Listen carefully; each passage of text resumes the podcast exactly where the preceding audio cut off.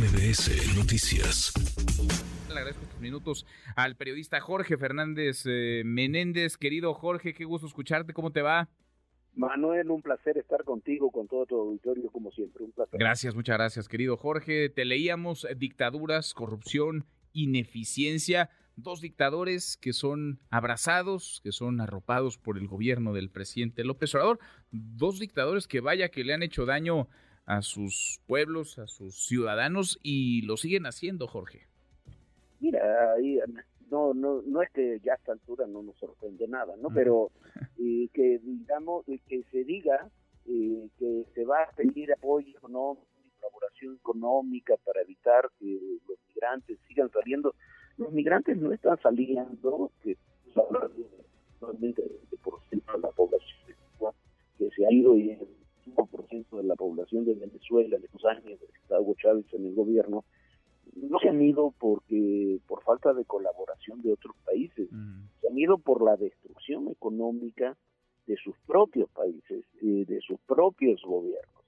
Eh, no puede ser que Cuba tenga 65 años de, un mismo gobierno, sin elecciones, con todas las características que tiene el gobierno cubano, y no se haya podido establecer eh, una cadena de producción para el cosas muy sencillas.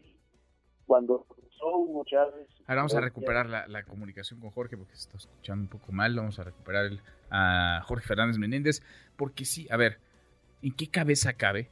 Insisto, que quienes han expulsado por la errática toma de decisión a sus ciudadanos de esos países ahora van a encontrar las soluciones al flujo, al problema migratorio. ¿Cómo es que le van a hacer quienes han dejado a sus pueblos pues prácticamente a la deriva. No hay, ni en Cuba ni en Venezuela, no hay alimentos, no hay medicamentos, no hay lo más elemental.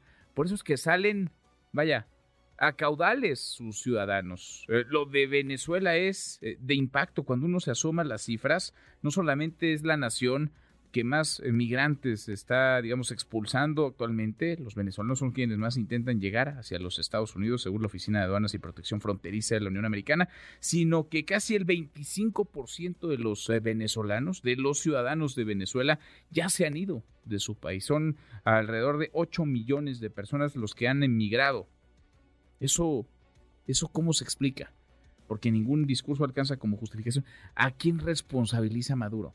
De aquí en el gobierno de México de arropar, de apapachar a un dictador de estas eh, características. Y no es la primera vez que también se da un espaldarazo a Miguel Díaz Canel. A Miguel Díaz Canel que se le reconoció este mismo año a principios, en febrero pasado, se le condecoró con el máximo reconocimiento, con el máximo galardón que entrega el gobierno mexicano, la Orden Mexicana del Águila Azteca.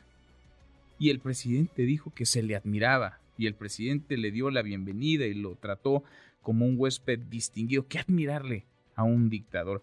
¿Qué puede reconocerse de la cabeza del gobierno que más personas encarcela por motivos políticos en el mundo? ¿Qué se le puede aplaudir a quien viola de manera sistemática los derechos humanos, atropella las libertades, porque los cubanos siguen eh, vigilados por el régimen, siguen perseguidos y siguen encarcelados. Así que estos dos países, estos dos presidentes, estos dos dictadores tienen poco, eh, muy poco que vender y quizá muy poco también que ofrecer como alternativas, como solución. Jorge, te seguimos, te seguimos escuchando. Sí, perdón, se cortó la comunicación, pero lo que decíamos, a ver, Cuba lleva 65 años el régimen en el gobierno no ha podido establecer una cadena de suministros de alimentos. No es verdad que Cuba no puede hacerlo por el bloqueo de Estados Unidos. Cuba eh, comercia con prácticamente todos los países del mundo. Lo que sucede es que la economía cubana es un desastre. Cuando asumió Hugo Chávez el gobierno en Venezuela, Venezuela era el país más rico de América Latina eh, en todos los sentidos. Este, y bueno, ya ha terminado en un desastre absoluto. Eh, yo puedo comprender que Haití, que es un estado fallido, eh, se diga, bueno, hay que ver qué ayuda le podemos dar a Haití y demás, aunque eh, ya Haití está gobernado por las bandas criminales y la corrupción. Pero que, que eso se diga de, de, Cuba o de Venezuela, no hay forma de que se apoye a Cuba o Venezuela y que se le den recursos si no se sabe cómo se van a utilizar, en qué se van a utilizar.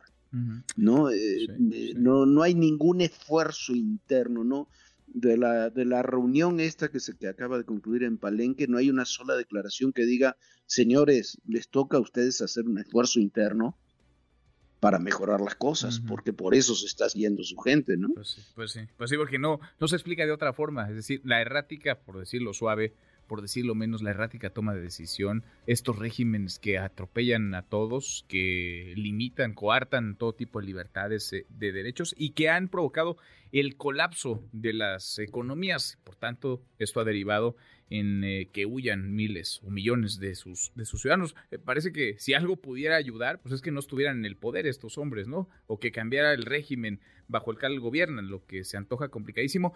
Me preocupa, Jorge, aunque bien dices, ya poco nos sorprende, pero el arropo que le da el gobierno de México a estas, a estas dictaduras, a estos personajes. No, indudablemente son los que se sienten más cómodos. A ver, le dimos hace dos años a, a Díaz Canel algo que yo no había visto nunca, que un mandatario extranjero de país que fuera dio el discurso del Día de la Independencia el, 16 de septiembre. Eh, es increíble. el, al apapacho a ver a Maduro fue Alicia Bárcena a, invitarlo personalmente. casi casi lo trajo, casi se lo trajo con, ella en el... Oye, a Díaz Canel también le entregaron eh, te acordarás, Jorge, hace algunos meses, en febrero pasado, la Orden Mexicana del Águila Azteca, que es la mayor condecoración que nuestro país entrega.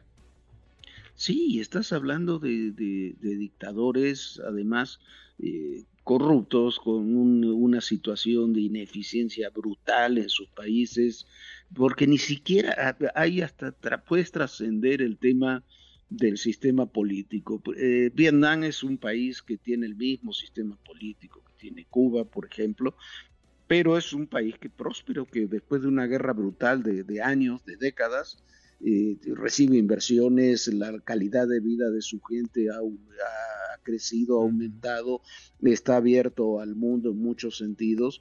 No es así con los cubanos, eh, o no es así con los venezolanos, o no ocurre así con Nicaragua. Paradójicamente dejan salir tal cantidad de gente porque viven en algo que tampoco no es ajeno de las remesas que van recibiendo. Claro, exacto. Pues el problema parece que no se va, no se va a resolver, no se va a desenredar esta crisis tan profunda, no al menos si están sentados a la mesa quienes se sentaron en Palenque el día, el día de ayer.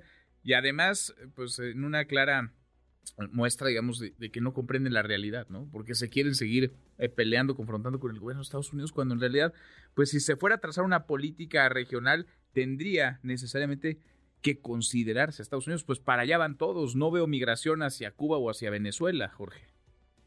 No, claro, por supuesto, eh, y es ridículo y se apapachan. Eh, y uno se pregunta de qué se ríen, ¿no? Estamos ante una crisis humanitaria donde están saliendo millones de sus personas huyendo de sus países.